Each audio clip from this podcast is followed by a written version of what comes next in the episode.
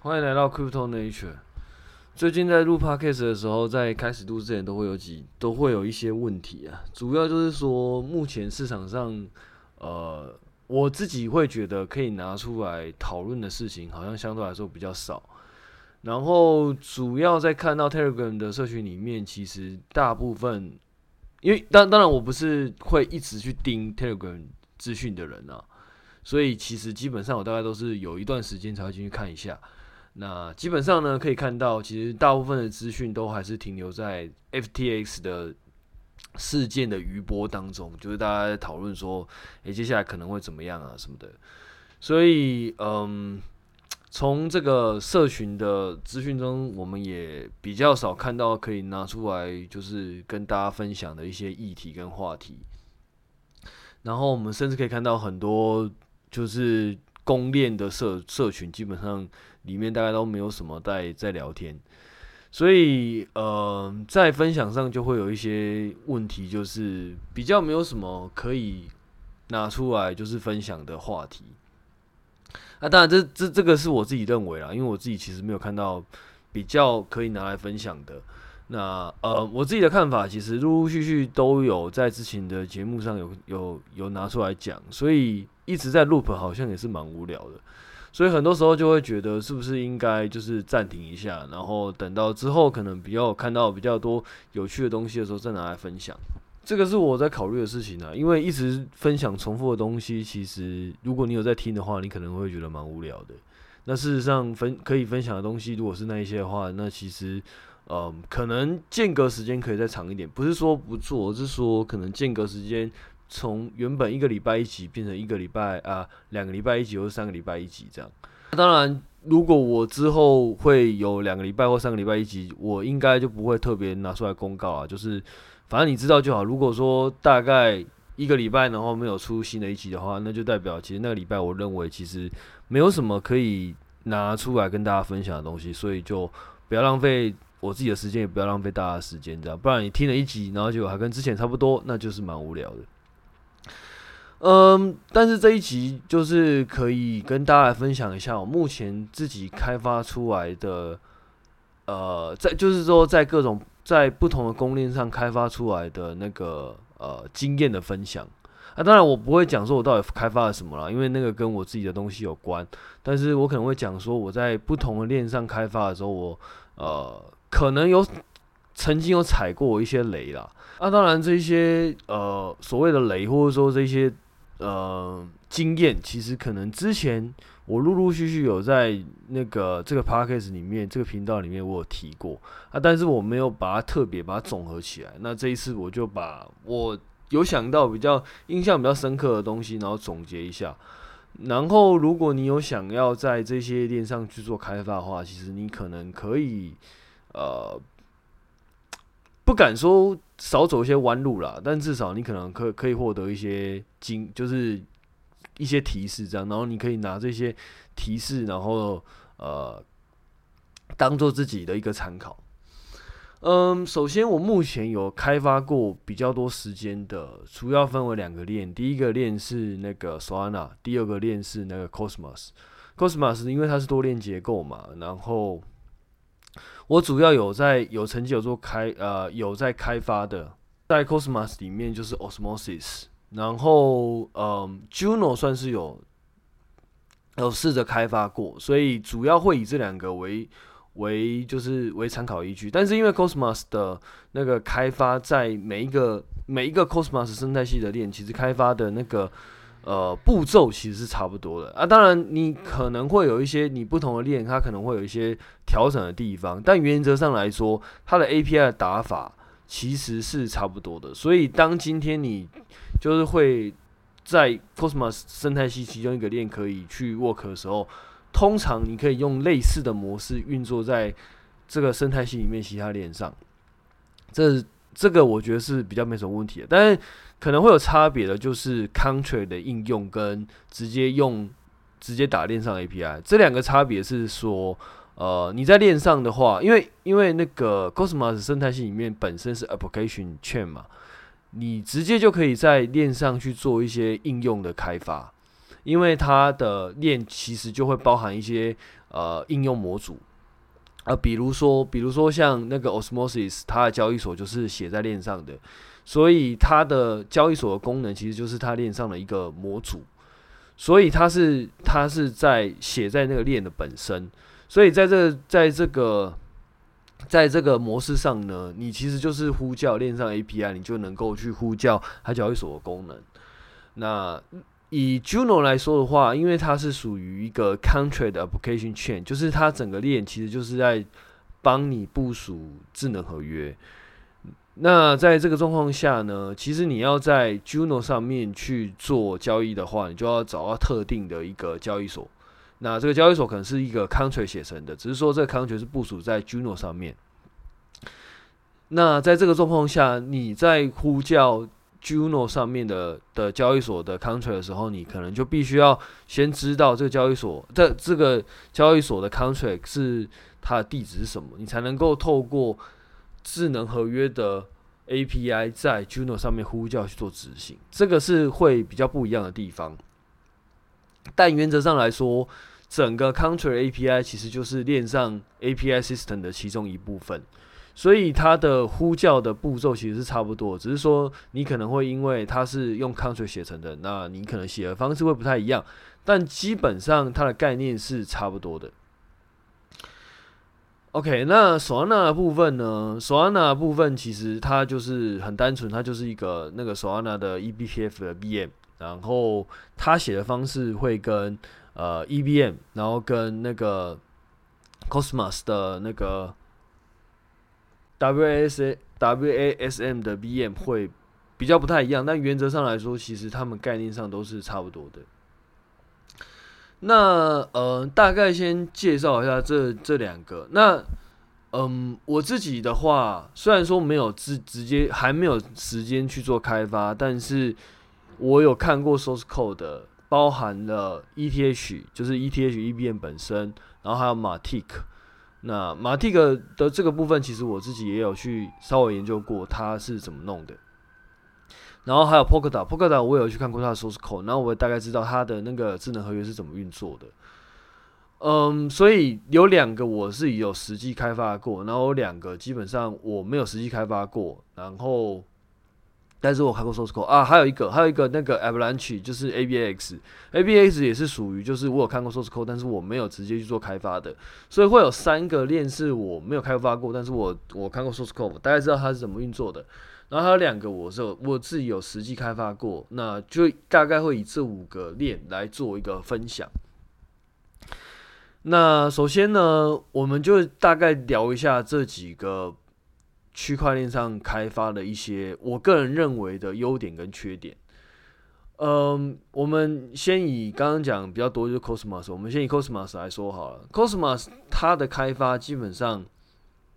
我个人觉得好处是说，嗯，因为它的链，它这个生态系是有很多券的，所以当你对于某这个生态系的某一个券，你进行了一个开发之后，那你可能可以把这这开发中的其中的一些东西，把它写成一个自己用的 library，那你可能就可以去呃移植到其这个生态系的其他链。我觉得这个算是一个还蛮不错、蛮蛮不错的一个优势，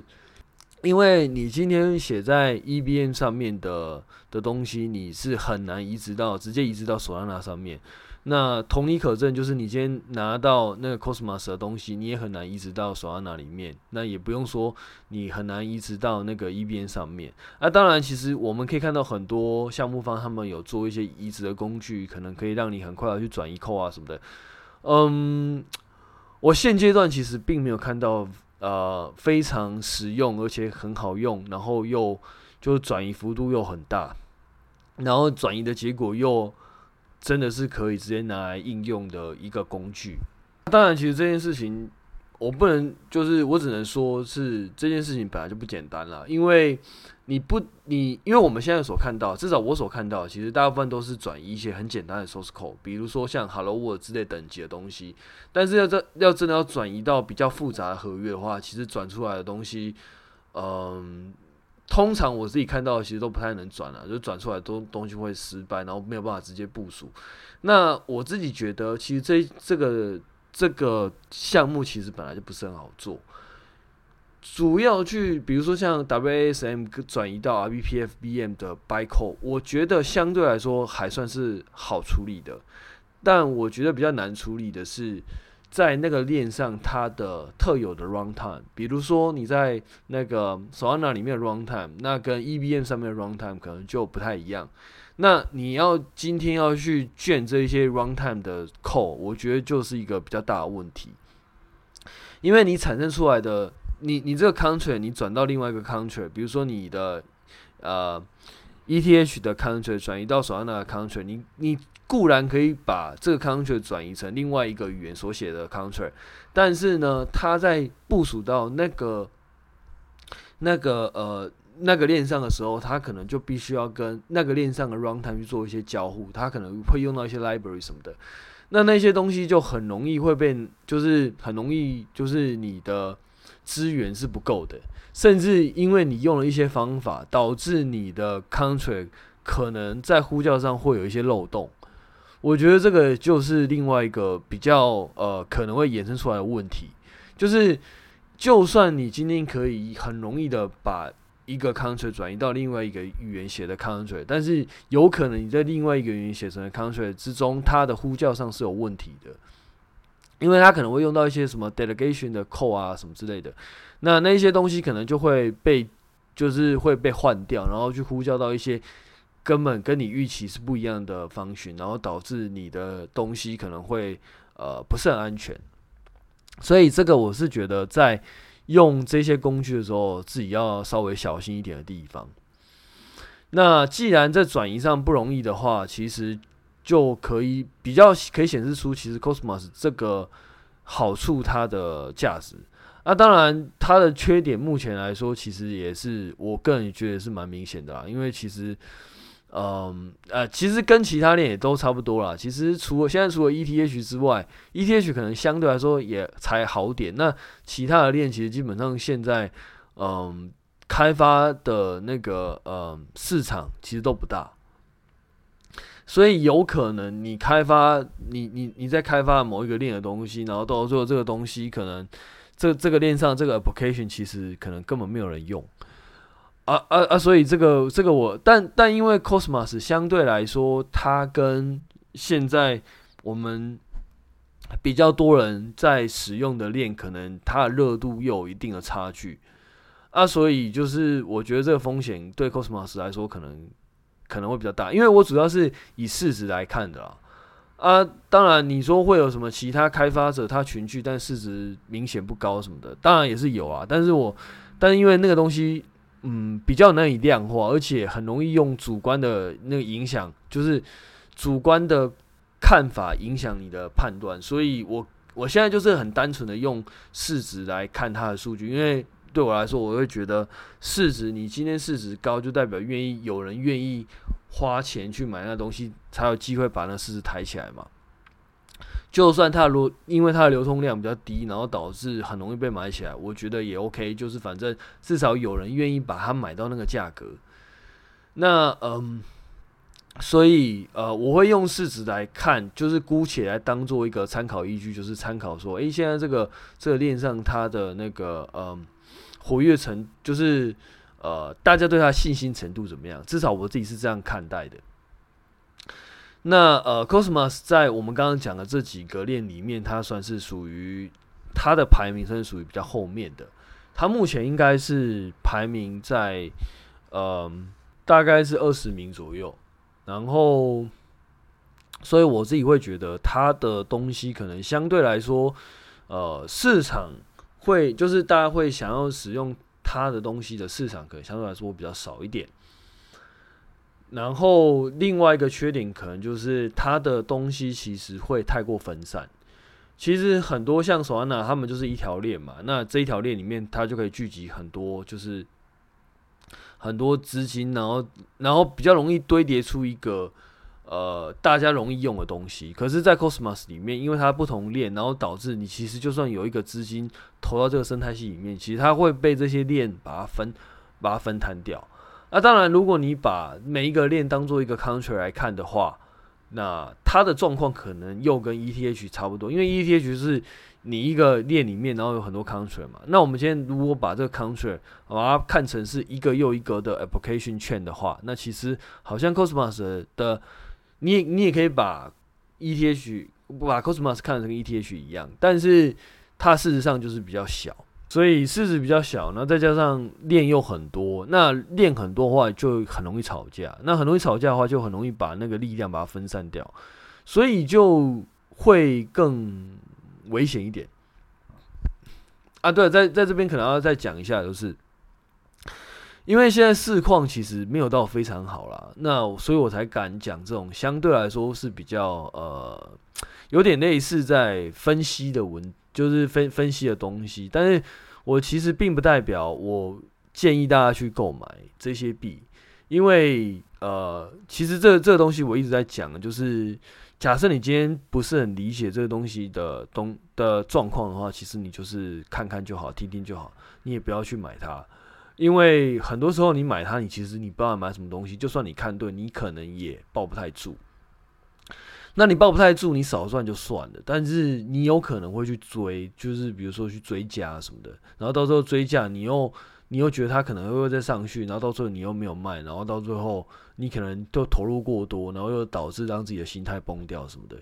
我觉得就是看看就好，就是我实在是不不太建议，就是大家去购买这个东西这样，至少目前的状况是这样子啊。因为我们目，因为至少我目前看到很多讨论区，现在就是感觉还蛮惨的。那我实在是不太希望，你有听到我的 channel，然后你也就是，嗯、就是可能会可能会就是面临一个比较惨的状况。其实这是我比较不愿意看到，所以其实就是你把它当做是一个呃呃，算是一个个人经验分享。然后你就听听就好啊，你也不要去想说，哎，我就是看起来这东西好像有机会或干嘛的，就是就是去买它。我自己是觉得，目前到到目前为止，我都不建议，就是，嗯，一般的，嗯，就是你既不是没有，就是你可能不是很了解，然后再加上你也只是听别人讲，然后你对于那个区块链的东西，你也没有自己去碰过。的人去买这样东西，因为其实是蛮危险的。好，我要讲回来，Cosmos 的部分，它我觉得优点就是它的东西，其实你要转移到 Cosmos 本身的链是还，我觉得还算蛮容易的。但是缺点就是它市值相对比较小，所以市场可能会比较小一点。啊，当然这是我自己个人的看法。然后另外一点就是说，就是它就因为链太多，所以可能它的资金量会比较分分散，所以比较就会。比较容易凉掉了，坦白说比较容易凉掉。因为假设你对于一个，因为因为我们都知道，其实你今天在开发一个东西，不是说你今天就是决定要开发，你可能就是马上就可以开发好。我个人是不太相信这样的事情啊。呃，一般来说，你今天决定要开发一个东西，然后到你东西有开发到一个雏形，我个人都会至少会觉得。大概抓三个月，除除非你以前有开发过，不然的话，其实我我所谓的开发过，是你开发过一模一样的东西哦。比如说你在 Cosmos 店，那你以前就已经有开发过 Cosmos 店的一个一个东西，那你今天要开发类似的东西，那我觉得你可能可能就是最多三个月，你应该可以搞出一个东西出来。那可能你越熟悉，你可能就会越快嘛。因为可能你以前的东西你还能利沿用或干嘛，所以你可能可以低于三个月。可是你今天假设假设你今天是没有开发过东西的话，那我觉得你最少需要三个月，因为光是你要先了解这个东西到底在干嘛，然后你要大概去了解这个东西它的它的一些 source code，然后还有一些生态什么的。你其实我我我个人觉得，你从就是有一个 idea，然后到做出来，我觉得至少差不多要三个月。当然，这是我个人的意见啊，就是我我承认一定会有那种非常天纵奇才的人，可能就是说一两个礼拜就能做出来。我绝对承认会有这样子的人，因为在我自己的就是工作的过程之中，我确实也有遇到过这样子的朋友。但我必须承认，这样子的东西是这样子的人是偏向于少数。大部分的状况其实是没有办法，就是用这样的时间去看待的。其实大部分的状况，其实其实其实讲白，其实大家都是，大部分人都是一般人呐，就是呃。你大概能做就是可能就是三个月，然后在三个月之中，然后慢慢去摸索，就是你可能会有错误嘛，就是你一开始觉得可能怎么样，然后发现哎，干这样好像不行，然后慢慢调，慢慢修，慢慢调，然后在开发的时候，你可能又遇到 bug，然后这 bug 可能又会拖你一段，拖你一点时间，那好不容易把它解决完了，然后又发现其实你。这一段时间做的可能又是做白工，因为发现，诶，可能这个东西可能到最后好像不能用，然后又要重新修改干嘛的？我觉得，我觉得这样这样综合起来，大概三个月差不多了。那你花这个时间，你就要去想说，你是不是花这个时间之后呢？这个这个专案其实它可能活不了多久，这一点是自己要稍微去评估一下的，因为这这个就是 Cosmos，我觉得是一个沉没成本啊。假设你今天花了三个月的时间，那你今天觉自己觉得好玩就算了啊。如果你今天是保持的，你可能会想要做一些东西，然后这个东西可能是呃你一个呃一个 idea，那甚至你把它当成一个创业来看的话，那其实就会就可能会就是呃损失比较大一点，因为你今天为了这个链开发，那假如这个链倒了，那你基本上你这些开发的东西就没有什么没有什么太大用处了。那当然，你可以把这东西转移到其他链啊，就像我刚刚讲的，他链很多嘛。但你怎么会知道是不是下一个链也会遇到一样的状况？所以这一些东西都是要自己去评估的。那另外一个就是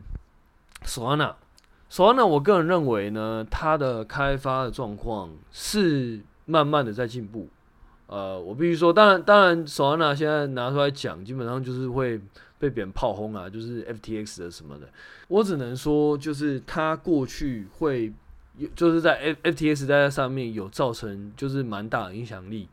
那经过 FTX 这一波就是这样操作完下来之后，经历这场浩劫，基本上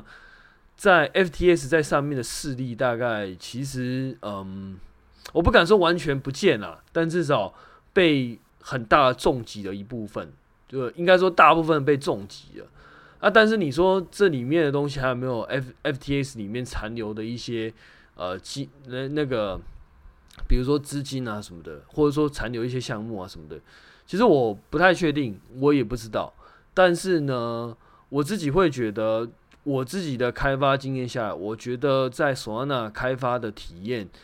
呃，如果我们以两年前来说，跟现在相比。我个人觉得，它的开发的那个体验是相对来说比较好的。首先，第一点就是说，它的那个里面是有在更新，就是比如说它里面的那些那个 source code 是有在慢慢的去做去去做优化，然后去去做重构。所以它的 source code 里面，我个人觉得就是会看起来越来越有架构的样子。那嗯，当然文献其实还是蛮少的啦，但至少它有慢慢在去做一些更新。那这些更新其实在我个人在使用链上，其实是嗯体验是相对来说比以前好。那尤其是现在那个手续费，它有分级制度啊，我觉得嗯，你如果有调整你的手续费集聚的话，其实你现在在送交易的话，我觉得相对来说是比以前稳。但是当然，这个东西会有另外一方面的说法，就是这样子就会变成那个 gas war，就是大家就是提高那个你的 gas fee，然后来打战争，就是谁来抢这个区块。但我个人认为，其实这个东西在区块链的设计上，我个人认为其实是避不太掉的，除非因为因为当你今天你能你能够容纳更多的同时间更多的交易，那可能就会有更多的人会去送更多的交易，所以当你今天你的那个机制已经来到很大的时候，可能会想要送的那个交易量会更会会会更大。那当然会有一些其他很特别的设计，比如像 L 塔啊，当然这 IOTA 我的理解还没有到那么的，我对 IOTA 理解还没有到那么深入啦。所以虽然说我看过一些 source code，但是。毕竟还没有那么到到那么深入，那他到底是不是能够就是真的能够达成他所说的，就是透过零手续费，然后还能够拿到就是一个很快速的，然后又就可以很庞大的，就是可以容纳很庞大交易的一个系统。我觉得这个是我们很期待，然后我们也就是在等着看的。但是目至少目前来说，呃，排名比较前面的，嗯。看到的基本上都是到最后都还是会有 guess word 的状况发生，所以我目前会认为，其实这部分应该是暂时解不掉的，因为当就像我刚刚讲的，你今天你的蓄水池变大，你就有机会就是会有更大雨冲进来，那除非你今天你的蓄水池已经做到，你完全可以容纳最大的需求量，那我觉得如果说是这样子的话，那可能 gas fee 就真的不会有 gas fee。但是在做那个状况之前，我觉得都还是蛮有、蛮、蛮、蛮、蛮有、蛮困难的，因为主要是这样，就是当你今天发现有有一个东西有利可图的时候，可能有很多人就会一直疯狂打，一直疯狂打，一直疯狂打。只要有一个人希望自己可以加更多钱去去取得，就是优先取得区块的权利，那就会有另外一个人会追加。啊，只要有当有第一个人出现的时候，第二个人就会出现，然后就一路把价格抬上去。呃，我我至少我自己的看法是这个样子啊，所以我觉得这个东西是蛮难避免的。所以我个人认为，Solana 目前的好处大概就是它的东西是有慢慢在做优化，那开发环境是我个人觉得是有慢慢在变好。那它的市值其实也现在已经回到了，呃，我记得是十还诶十一还十二吧。就是目前的市值来说，好像回到十一还十二？呃，我记得在去年年底十二月的时候，我记得它好像一度一次，好像有曾经跌到过十九二十吧，没没记错，我我没有一直去盯着看啦，但是我记得那时候曾经看过一次，好像至至少是十五之后了，啊，现在已经回到就十一了，哦。对，就很多时候其实跟大家想的可能会不一样啊。那我不不是说，就是我也不敢说现在它之后就一路在往上冲了。我只是说，就是很多东西可能会跟他跟大家想的不太一样啊。所以它目前市值来说，我觉得还是相对来说算是属于接近快要回到前段班的。那它的缺点呢？缺点就是在于 Solana 上面就呃它的那个呃。应该说它历史经验不是很好，像 FTX，然后我们也有曾经有听过，就是它 TBL 造假，就是他一直重复的去锁仓，然后锁仓，然后再发新币，锁仓再发新币，然后把 TBL 冲很高。嗯，所以你在里面可能会遇到很多所谓的资金盘出现，啊，甚至有很多基本上就是来圈钱的。啊，这个就是在 Solana 里面，我个人目前看到就是会比较大的风险啊。你可能就是好不容易就是在某一个，就是在某一个链上，那那那个链上可能就是其他人在搞事，然后你可能连带的你也会受到影响。对，那这个部分可能就要自己去斟酌它的风险程度。那第三个呢，我比较呃有兴趣的就是 ETH 的系列。比如说像 Matic，比如说像那个呃，突然忘记名字啊，就叫利 K，这两个，因为因为在 ETH 上面开发，我个人觉得目前来说，除非你本来 ETH 拥有量就很多了，不然的话，我觉得光是那个 Gas Fee，那当然现在比较低了，但是我们当然是要考虑到，因为因为你开发不可不，你开发总不会是就是只开发三个月嘛，你可能会开发个。呃，基本上，在我个人认为，你今天开发它，基本上你就是会希望它至少可以运营个一两年以上嘛，不然的话，你只是因为两三个月的开发，那我觉得，嗯，就是你就不用考虑到那么多，因为反正就是两三个月而已嘛。但是我今天的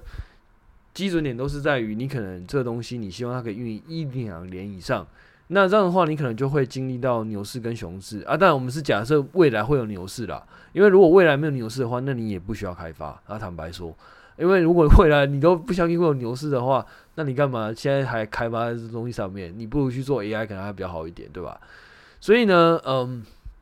呃，假设今天未来有牛市的话，那你就必须要考虑到你在你你的 application 在在牛市的 gas fee 的状况下，你是不是就是可以承担那个代价？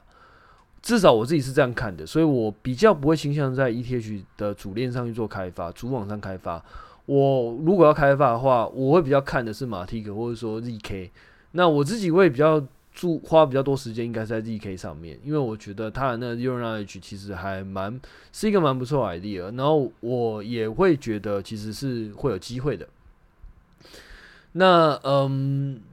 但但因为 ZK 的话，对我来说，我大概就是看过 source code，目前还没有真的在上面去做一个开发。我目前会觉得在 D K 上面开发，第一个它文件其实是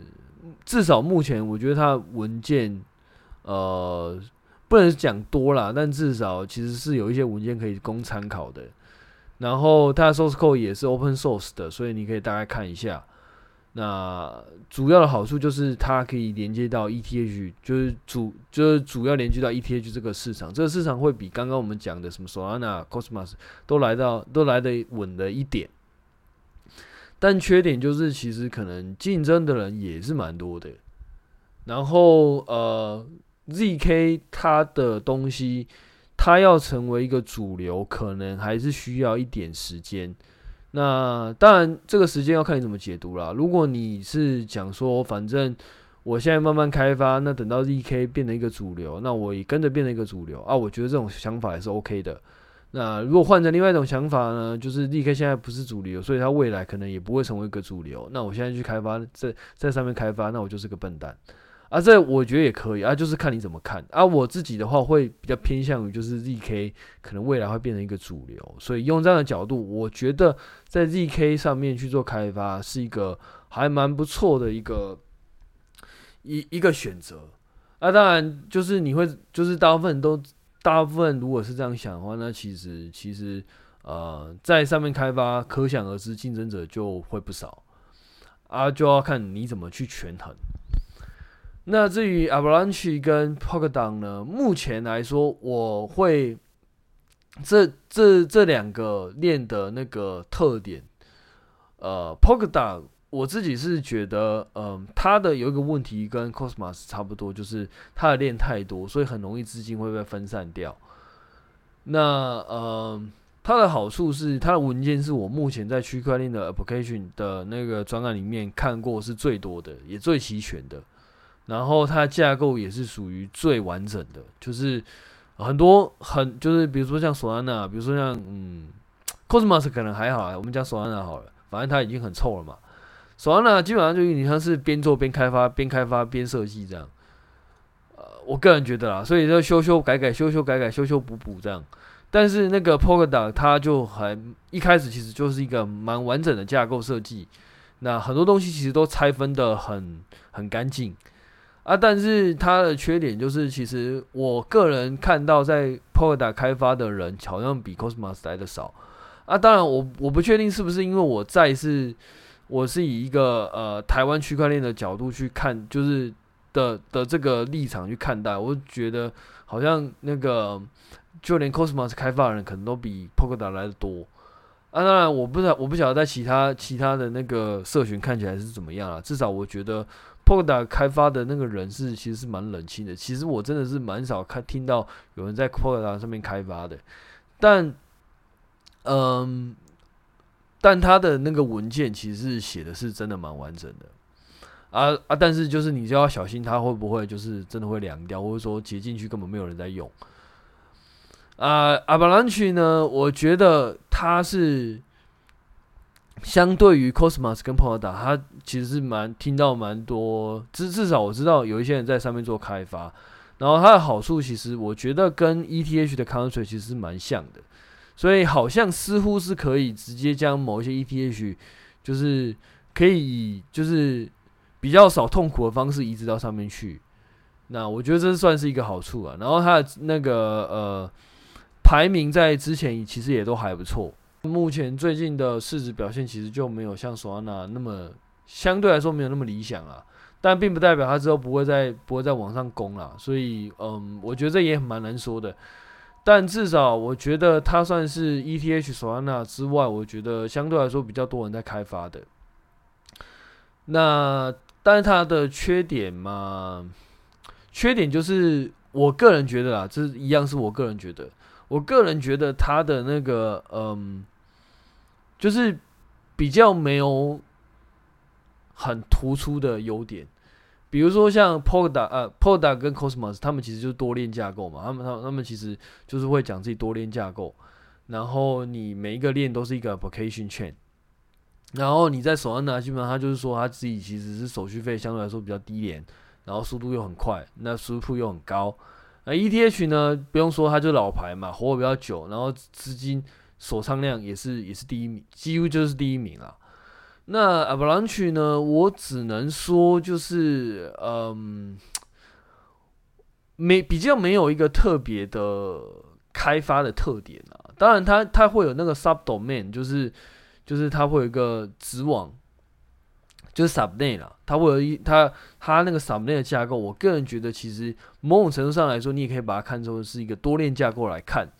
但除此之外，就好像比较没有什么太多的特色。当然，这是都是我自己个人的看法。那嗯，所以如果你今天把它当做是一个多链架构来看的话，然后再加上它它的市值量其实也还不错，其实是比那个呃那个 Cosmos 还要来的前面一点点。那在这个状况下，你可能就可以考虑它，而且再加上其实有蛮多人在考虑，就是在在上面做开发，那就代表其实它在市场其实是有一定的那个。声量，我觉得从这角度来说，Avalanche 可能也是一个不错的选择啦。OK，那其实以上大概就是我自己对于这几个链目前开发的一些，就是目前看到的东西跟一些自己的经验跟想法。啊，当然我还是必须要讲，我讲的其实不一定是对的，因为，嗯。因为就是从我自己的角度出发，从我自己的经验出发嘛，所以我也不敢说我看的一定是非常的准。我只能说我自己目前看到的，好像就是这个样子。那当然，时间是变化，其实是很快的啦。尤其是区块链这种东西，其实就像我们刚刚讲的市值，可能突然间来了一个新闻，那可能市值就拉上去了，也说不定。所以我觉得这一切都还蛮难说。只是说在这个当下，如果我要去做开发的话，